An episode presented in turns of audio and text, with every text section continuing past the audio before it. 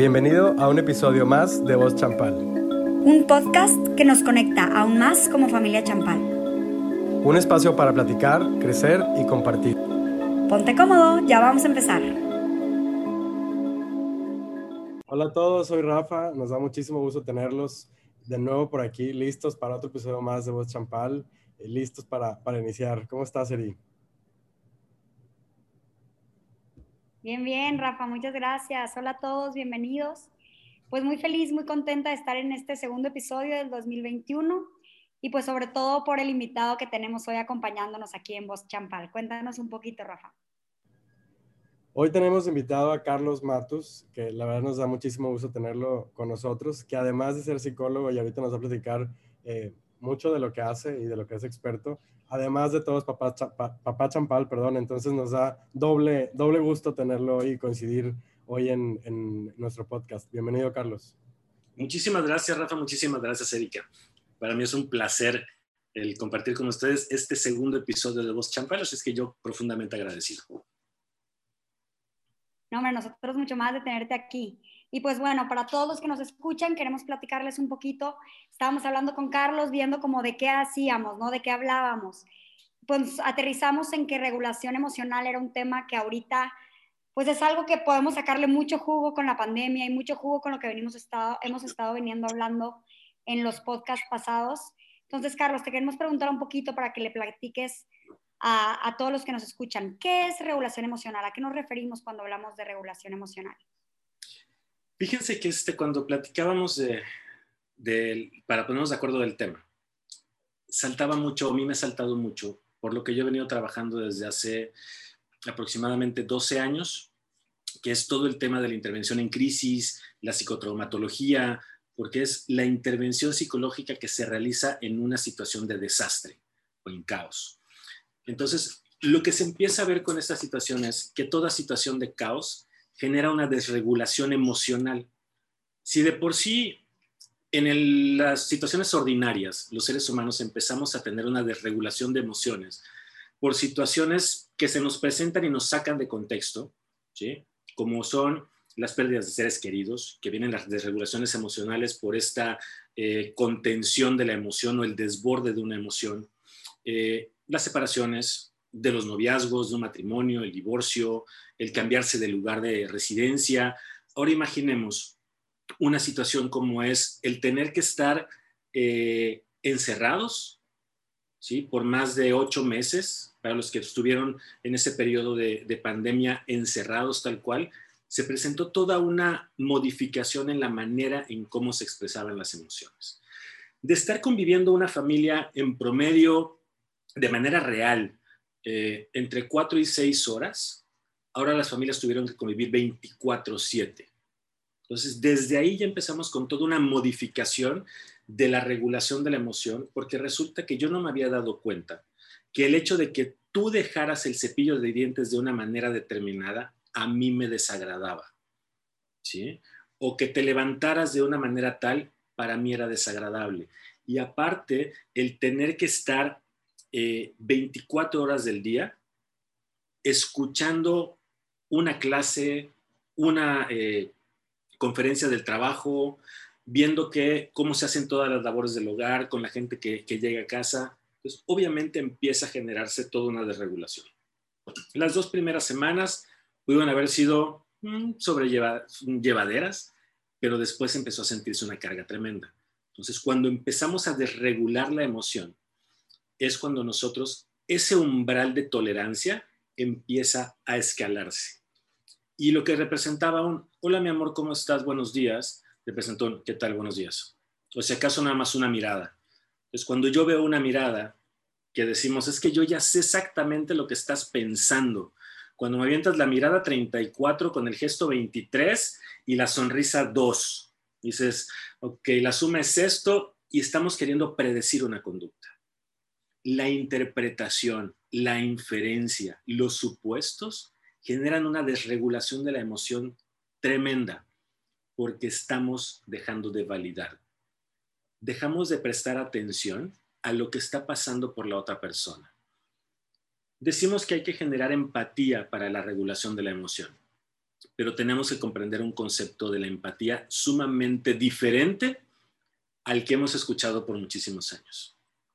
Empatía lejos de ser el ponerte en los zapatos de la otra persona, lo cual es prácticamente imposible porque tenemos diferente formación, diferente educación, diferente idiosincrasia y diferente manera, por lo tanto, de percibir el mundo, yo jamás voy a poder sentir lo que tú sientes.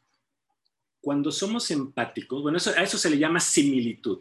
¿sí? Estamos siendo un símil, estamos siendo eh, sumamente simpáticos. Cuando nosotros hacemos empatía, es cuando nosotros reconocemos nuestra emoción, lo que pasa conmigo, ¿sí? Me respeto y reconozco lo que pasa contigo y lo respeto. En ningún momento busco sentirme como tú te sientes. Esa es la empatía como tal. Es cuando viene el, reconocimiento de la emoción y el respeto mutuo de esas.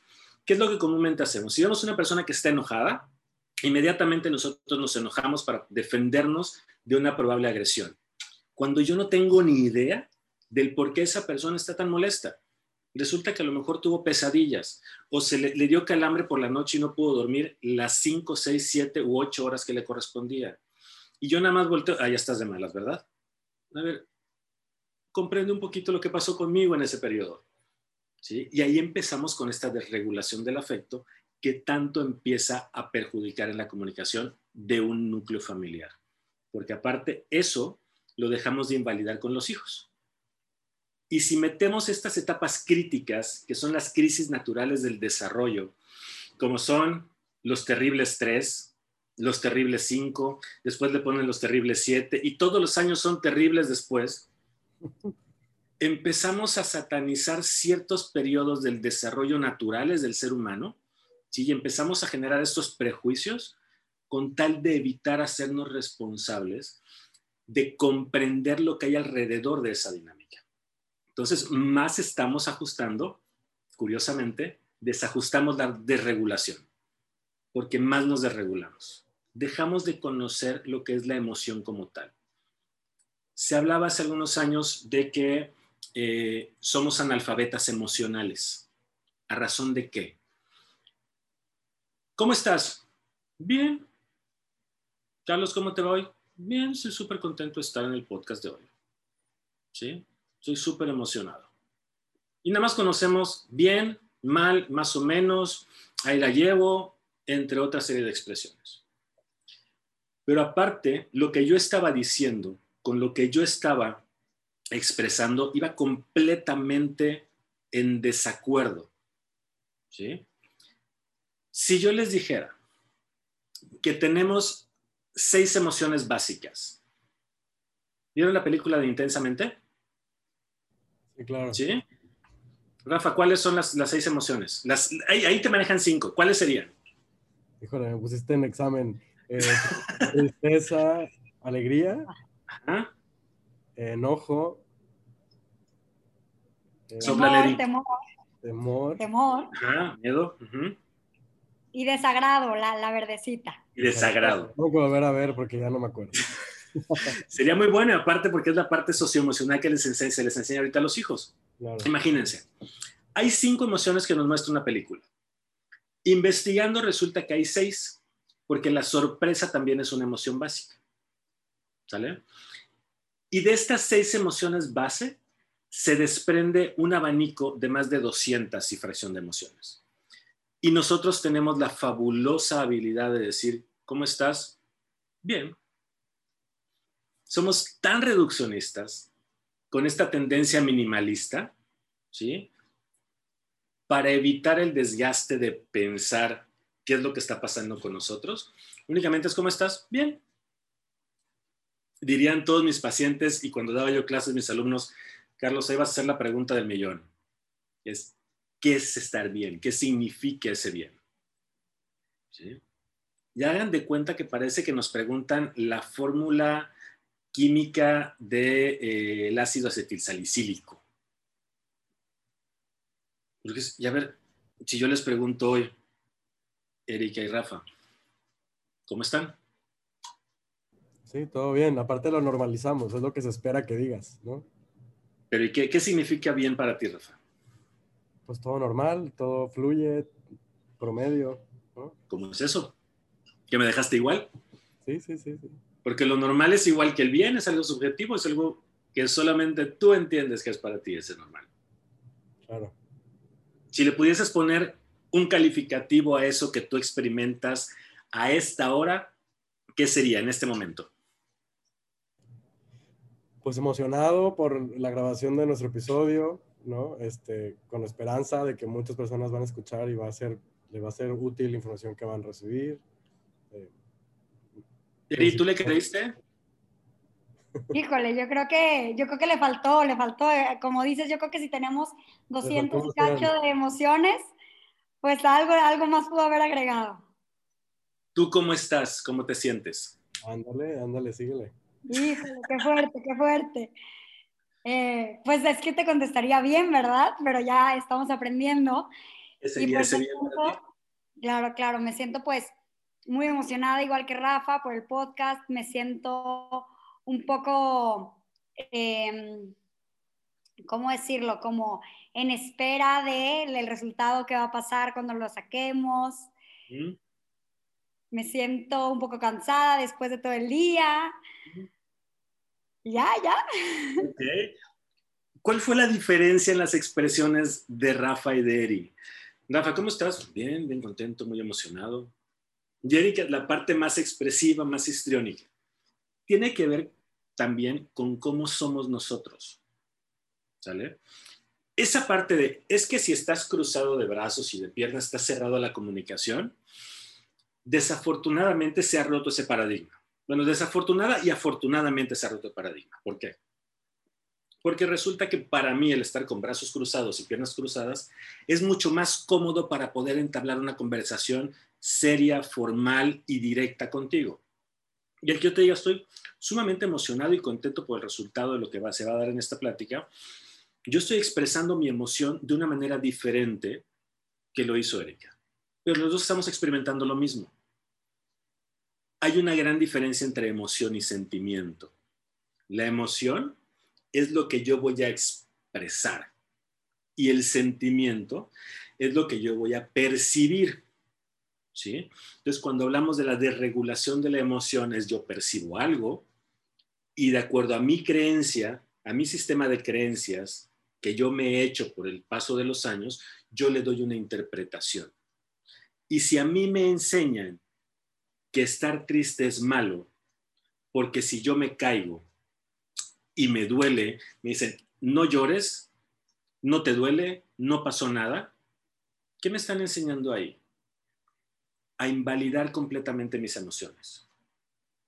Por ende, si yo sufro de algún percance, lo que menos voy a hacer es hablar de cómo me siento.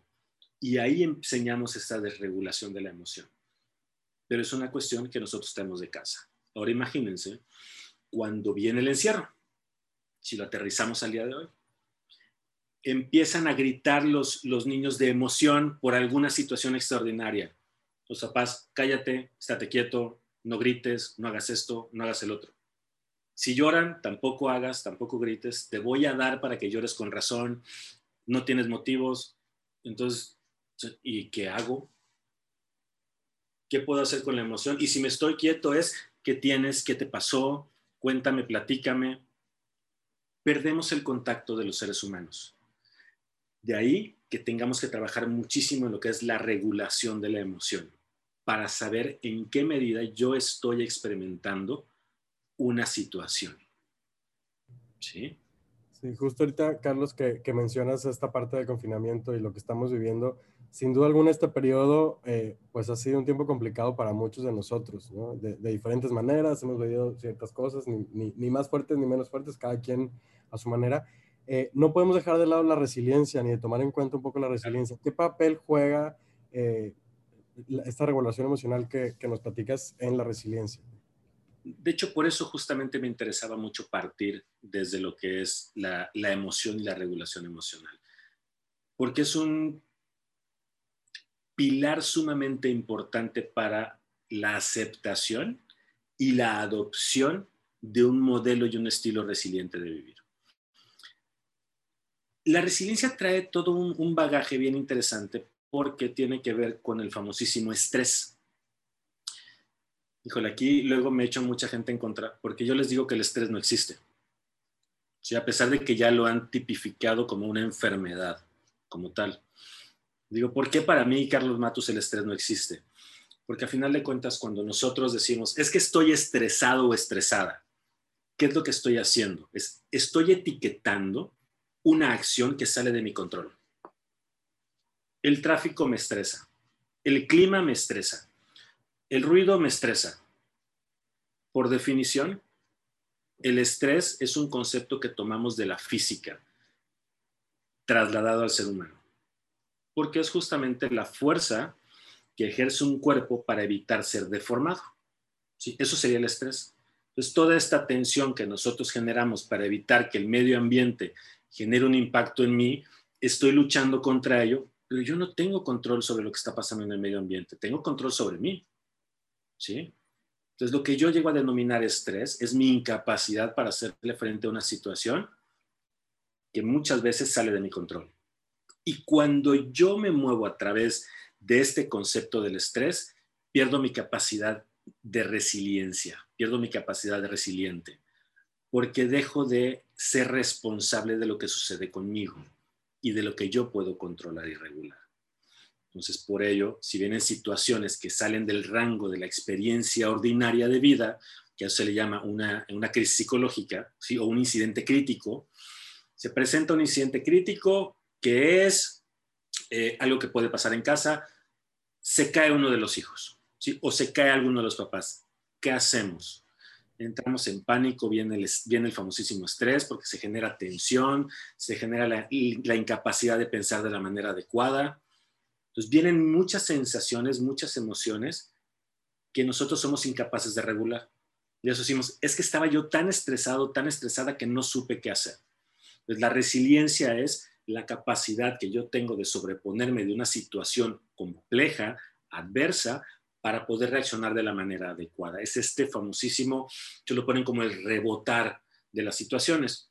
A mí me encanta la metáfora que se utiliza de eh, que nos enseñan a ser resistentes como robles. ¿Sí? Tienes que aguantar todo lo que venga y combatirlo y no importa y tú no te quiebras porque tú eres fuerte. Pero ¿qué pasa con el roble cuando se cae? El roble lo cortan, se dobla y ya no se para, ya no se levanta ese roble. Ya su vida, la vida del roble ya fue. ¿Qué pasa con una palmera? La palmera es sumamente flexible. El roble tiene unas raíces impresionantes, pero la mayoría de ellas están por fuera, están expuestas.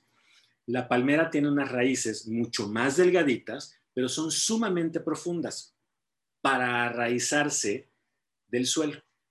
Entonces, cuando la, palmera, y aparte es una madera mucho más flexible, cuando viene el temporal, la palmera se dobla, pero regresa a su estado natural.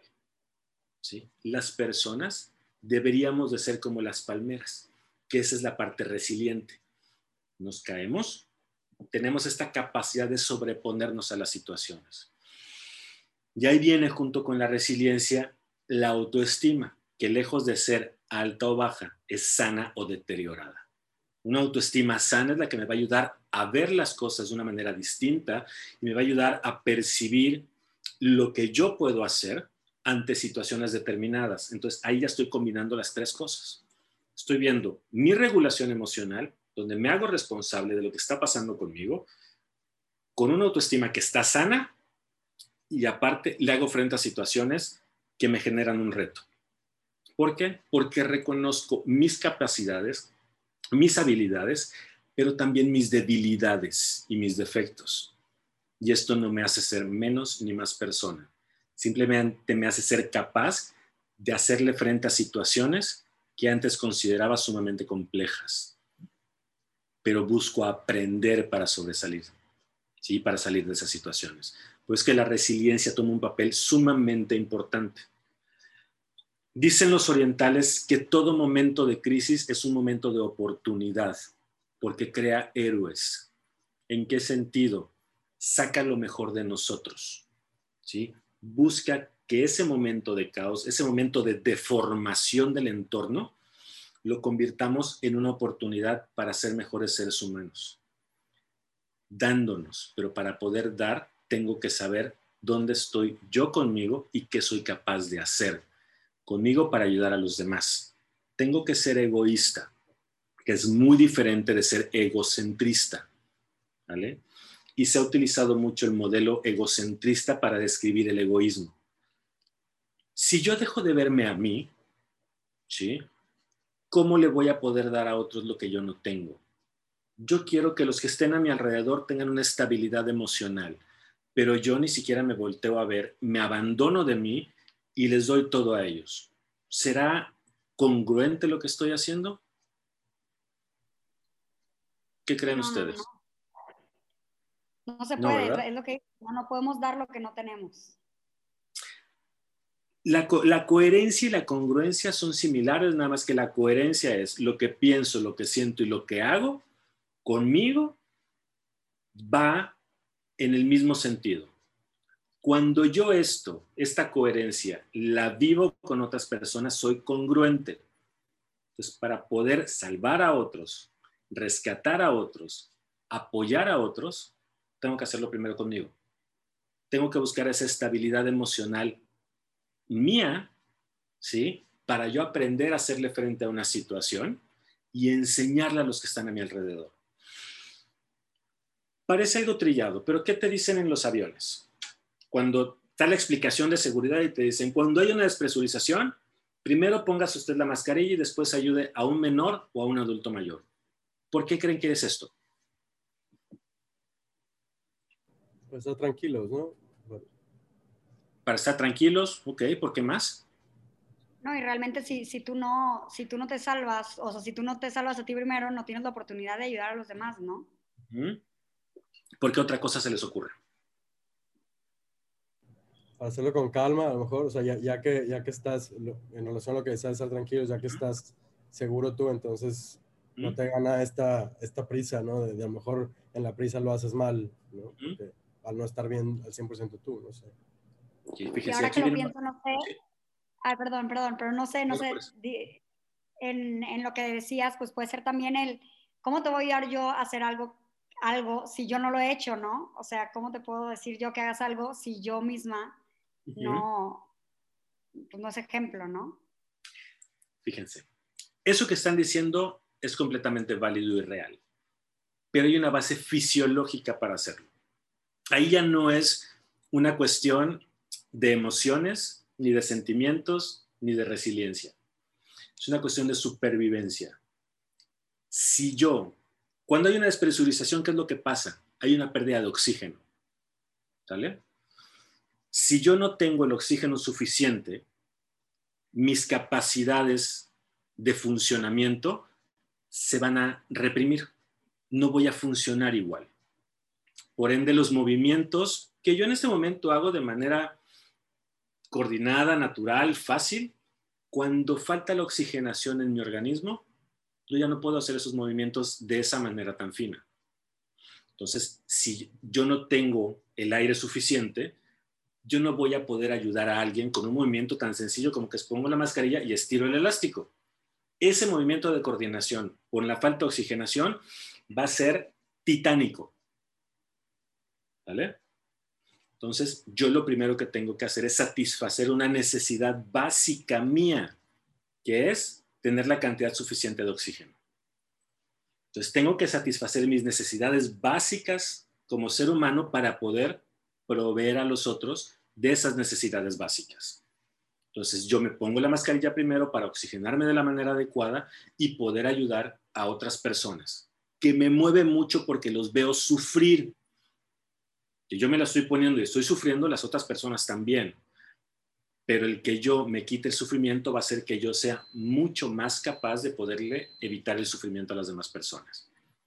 Si yo lo veo desde esa perspectiva, cambia mi paradigma de 180 grados. Entonces empiezo a verme a mí primero.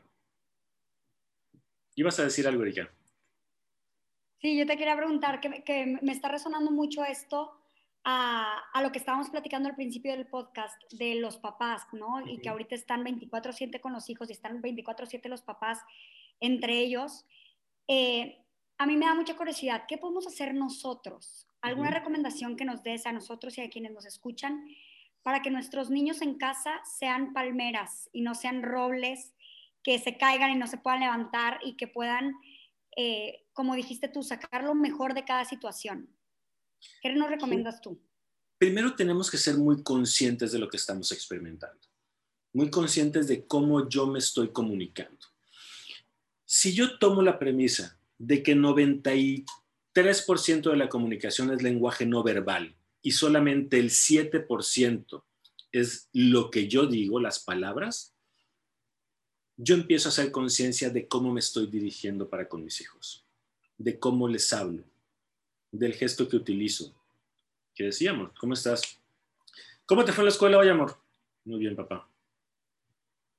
¿Seguro? Estuvo padrísimo la escuela hoy. ¿Pero de dónde lo aprenden? ¿Cómo estuvo el trabajo, amor? Bien. ¿Cómo te fue con los niños? Bien. Lo mismo de todos los días. ¿Qué están aprendiendo? A hablar con ese tono y ser inexpresivos. Entonces yo primero tengo que mostrar cómo es que se deben de comunicar para validar la emoción y normalizar una expresión y saber que esa, esa emoción es de la persona, no es mía. ¿Cómo estás? Sumamente agotado de todas las reuniones del día y sumamente cansada de todas las actividades que tuve en la mañana. ¿Sí? Y los niños, ¿cómo estuvieron? Muy contentos, pero también muy cansados. ¿Sí? Porque es todo un reto el estar con las plataformas. Pero ya estamos validando emoción. De momento de estar validando emoción, estoy enseñando a ser adaptativo. ¿Sí? Tenemos que salir de las preguntas de rutina. Lejos de cómo están, si se dieron cuenta, aparte de cómo estás, cómo se sienten. Eran dos preguntas similares pero muy distintas. El cómo estás, cómodo, tranquilo en mi casa, en mi oficina. ¿Sí? ¿Cómo te sientes? Tranquilo, contento, entusiasmado, expectante. Y, abres al diálogo aparte. Exacto. Ya rompemos el círculo de las respuestas sí, no. Ya les permito que se explaye. ¿Sí? Ya abro esta válvula que todos necesitamos en casa expresar lo que, lo que vivimos en el día. Que si no somos una olla de presión y reprimimos un mundo de cosas. Entonces tenemos que hacer estos espacios de diálogo para poder generar esta resiliencia algo que me preguntan mucho, porque también trabajo con, familias, con matrimonios y familias, me dicen, Carlos, ¿qué pasa si yo frustro a mis hijos o a mi pareja? ¿Es malo? No, no es malo. Tenemos que romper el, paradigma de que tenemos que ser complacientes con todos. También es necesario generar cierto grado de frustración entre los miembros de la familia. Una frustración que tampoco se es pero tampoco es el hecho de que vamos a hacer todo por encima de nosotros y vamos a permitir que pasen por encima de nosotros. Es, todos tenemos un respeto y todos tenemos una manera de ser diferente. Por eso el reconocer lo que sucede con cada uno de nosotros. Dime, Rafa. Carlos, muchísimas gracias por, por este ratito. La verdad es que nos podríamos quedar y teníamos, tenemos, y, sabemos que tú tienes también mucho material para seguirle mucho más tiempo. Este, estamos muy picados en la plática, eh, pero bueno, se nos acaba el tiempo también del, del, episodio y bueno, nos vamos con una reflexión profunda, yo creo, y cada quien después de escuchar este episodio se llevará igual como varios de nuestros episodios, pues mucha tarea, ¿no? Pensar qué tanto oxígeno tenemos, eh, tenemos actualmente para apoyar a nuestros hijos, para darles e, esa ayuda que necesitan actualmente. Y, y, y cuando mencionas también la, el, este, esta relación con la válvula de olla de la presión, de, perdón, de, de olla de presión, me recuerda también al, al, episodio 4 de nuestro podcast que tuvimos hablando de, de, superación de pérdidas emocionales, que tiene todo que ver ¿no? con, con dejar ir, dejar, dejar sanar. Eh, muchas gracias por acompañarnos hoy. Estamos muy agradecidos y, y, estamos seguros que próximamente tendremos una segunda, una tercera, una cuarta parte contigo. Muchísimas gracias a ustedes, yo encantado. Yo nada más les dejaría, ocupémonos de nosotros para poder hacer más por los demás y así construir una comunidad sólida, resiliente y de mucho aprendizaje. Muchísimas gracias a los dos. Un placer poder compartir en este, en este podcast, en este episodio. Y pues a la orden. No, te despidas todavía porque todavía no te salvas. Ah, no me despido. Yo estoy, estamos para rato. No, hombre, no, hombre. Aparte, siempre cerramos nuestros podcasts con, un, con una sección que a mí me encanta, es mi sección favorita, titulada Minuto Halcón. ¿Cuál halcón, alcohol, halcón cham, no puedo, halcón champal, ah, mira, ya me salió. Eh, tienes que ser muy rápido, yo te voy a decir una palabra y tú nos vas a contestar con la primera palabra que se te venga a la mente. ¿Estás listo? Va. Ok, primera palabra, empatía. Amor. Afrontar. La vida. Emoción. Nicolás, mi hijo. Entorno. Mi todo. Familia. El corazón.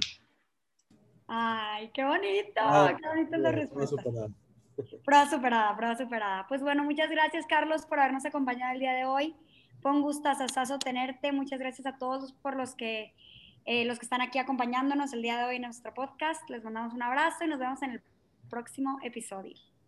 Así es, muchísimas gracias. Hasta la próxima. Muchas gracias.